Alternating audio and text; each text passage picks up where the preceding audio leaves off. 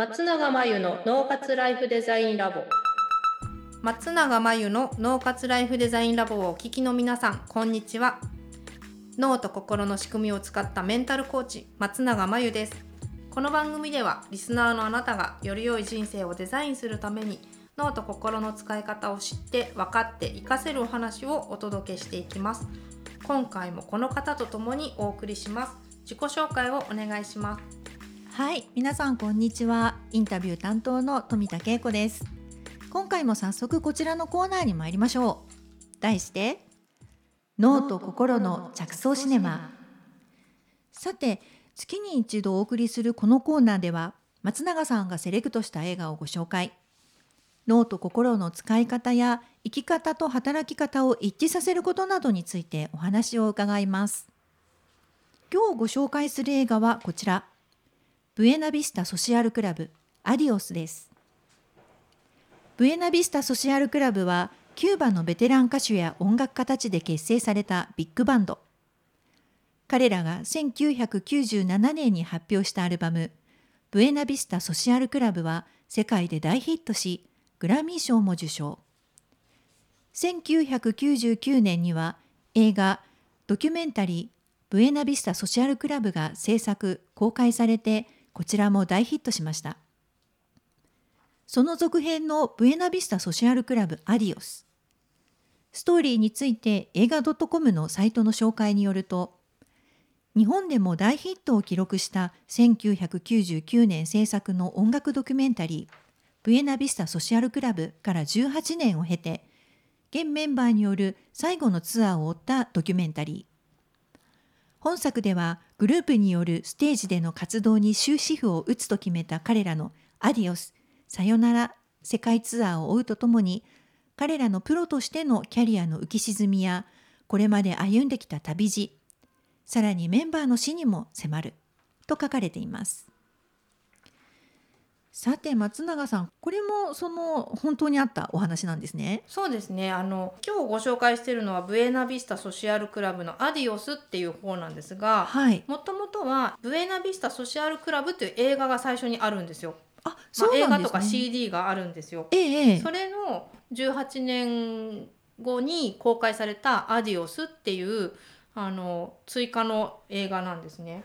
えーブエナビスタソシアルクラブっていうのを、はい。あのどうやってできたかっていうとええ。あのアメリカのすごい有名なギタリストの方ライ・クーダーさんという方が、はい。キューバを旅した時にええ。このセッションした地元のミュージシャンたちっていうのにすごく惚れ込んで、かつて第一線で活躍してたキューバのベテラン歌手とか音楽たち音楽家たちを集めたはい。ビッグバンド、ええ。ええそれがブエナビスタソシアルクラブっていうそのバンド名でもあり、はい。えっと、実際に昔あった会員制のクラブの名前でもあるんですけど、あ、そうなんですね。そのアルバムをプロデュースしたんですよ、えーそのライ・クーダーさんが。で、あはいはい。それがワールドミュージックっていうジャンルとすになるんですけどキューバ音楽って。ええええあの400万枚っていう異例のね売り上げを上げたので、ええすごい大旋風巻き起こしたんですよ。そうですね。世界で大ヒットと書いてありました。そうそうそう1997年にアルバム発表されて、映画になったのが1999年だったかな、はいはい。当時私その CD あの買ったしあ映画も買ったんですね見たんですけどええええなんか若かったんですよまだはい。でもね懐かしくて新しい感じがしたんですよへえ。でキューバの音楽ってはい。ラテン音楽って有名じゃないですかそうですねイメージありますそのねラテン音楽のジャンルなんだけど、はい。このブエナビスタのジャンルはソンって言うんですよ、損ですソか。ンででラテン系なんだけど哀愁も漂って、でで一度聞いたらはい忘れられない感じで、へえ。陽気な感じと悲しい感じと、はい。すごく入り混じっていて不思議な魅力があったので、そうですね。はいうん少ないんですけど年に一度くらい聞きたくなる。そうなんですね。はい すごく興味あります。まあ、今いる現現メンバーがはい。最後になるツアーをやろうっっていうことで、その最後のツアーを追ったドキュメンタリーが「アディオス」なんですよ。えー亡くなる4日前まで演奏してた方とか亡くなる4日前ですか？はい本当にすごいですよ亡くなる直前まで舞台出てました。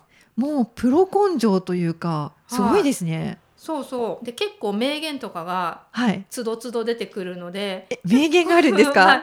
その名言はいが90何歳とかうで、んうん。最後死ぬ直前まで舞台ではい。活躍している人が言うと深みが出るみたいな名言ばっかりなんで。それぜひ聞きたいですそういうね。ところが魅力かなと思うんですよね。はい。まあ印象深いのはねはい。「俺は遅咲きだったが人生の花は誰にでも必ず訪れるよ」みたいなおお、深い。名言があって、はい。ですごくグッときて、はい。ね咲く時まで頑張ろうとかはい。はい。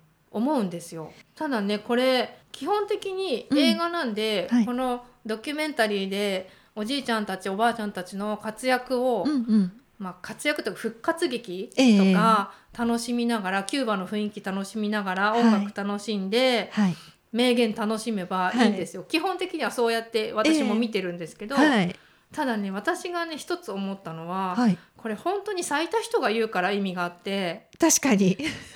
そうですこれね。咲いた人が言ったことをはい。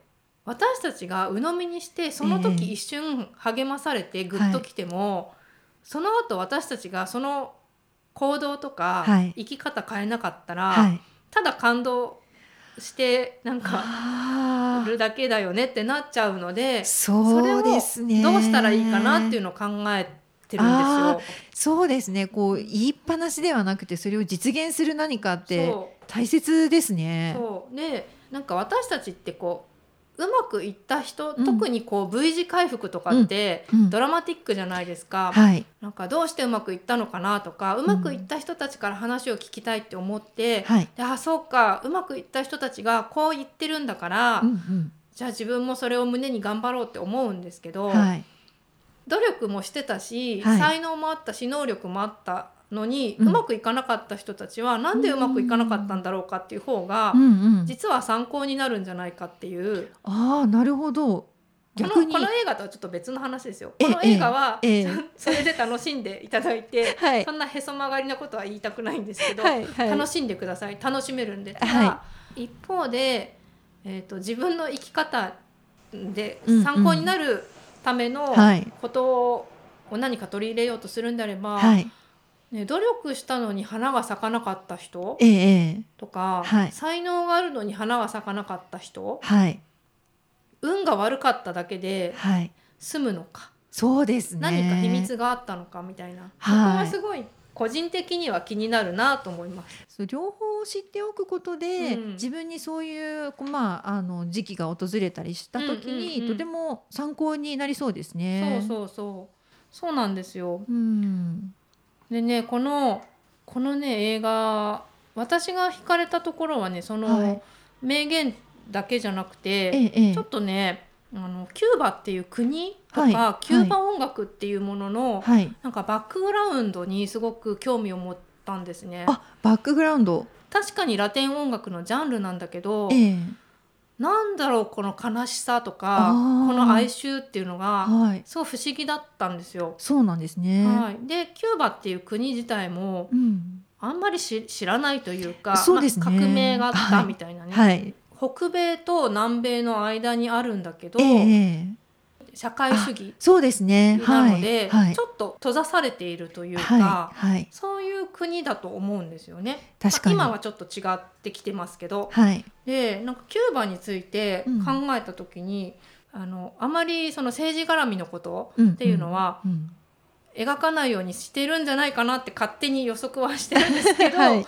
まあ、どうしてもはい。ちょいちょいこう見える、はい。あ個人的にはそういうふうに受け取ったんですけど、うんうんうん。でねキューバってなんかもともと最初はいコロンブスが発見したんですよね。あ、アメリカ大陸と同じってことですか？なんかちょっと違ったら申し訳ないんですけど、はい日本日本だと思ったらしいじゃないですか最初あ、。そうですね。キューバをはい1492年にコロンブスが、あこれ日本だみたいに思って見つけたのがキューバだったんだけど、なるほどなるほどそ。の後なんかスペインに侵略されたみたいああ、そうなんですな。そうねそう。で先住民の方はほとんど、はい。まあ、虐殺されたりして、はい。でアフリカから黒人の奴隷をね保管するためにその保管先として使われていったのがこのはい国、この島っていうんですかね。あそういう歴史があるんですね。で1868年から10年間は戦争が行われてええいたので,、ええ。え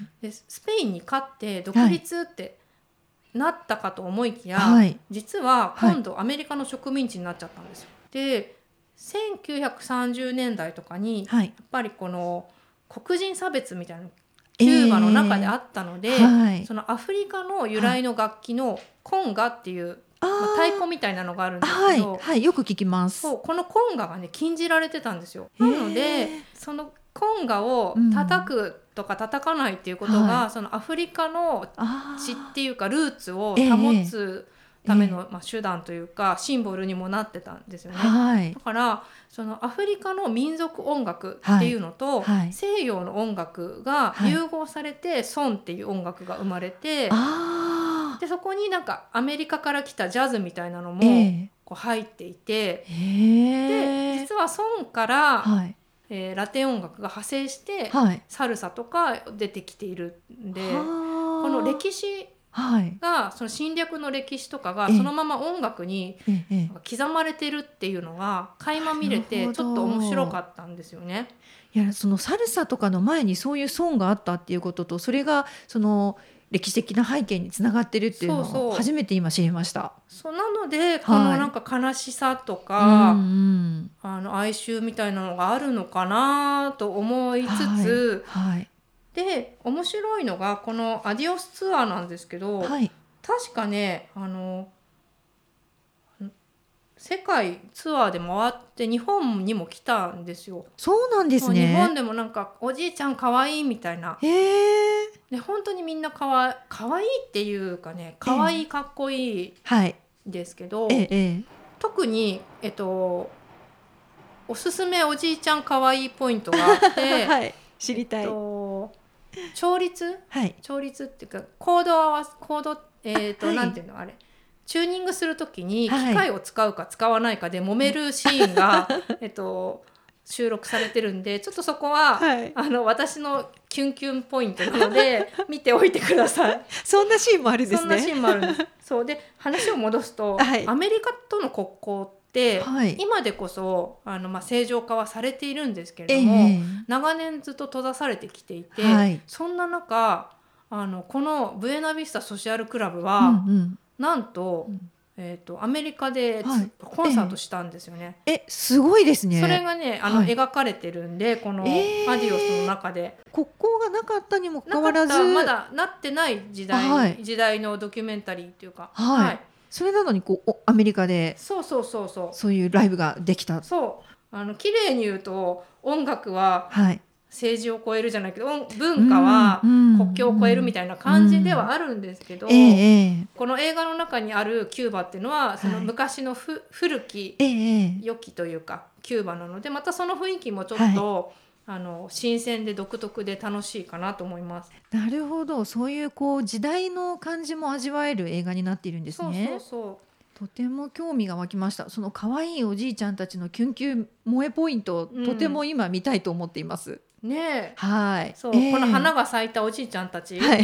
まあ、はいその才能とかね努力の話だけではない、うん本当にうんその見出された運の良さとか、はいタイミングとか、はい。本当にいろんなことがあってだとは思うんですけど、ええええまあ、それにしても元気なので 活力をもらえることは間違いなくって。そうですねね。元気がない時に見るとすごいパワーもらえます。とてもちょっと興味が湧きました。これもまた次次回にあのまでに見ておきたい映画になりまました。た見たら感想を、はい。あの教えてください。ぜひシェアさせてください。はいありがとうございます。はい、ありがとうございます。はい。え皆さんいかがでしたでしょうか？今日はブエナビスタソシアルクラブアディオスをご紹介しました。脳と心の着想シネマのコーナーでした。脳活ライフデザインラボというわけで今日もあっという間にエンディングのお時間になりました。最後に松永さんの今後の活動はいかがでしょうか？はい、えー今年の春に内観力養成ライフデザインオンライン講座というものをスタートしています。はい。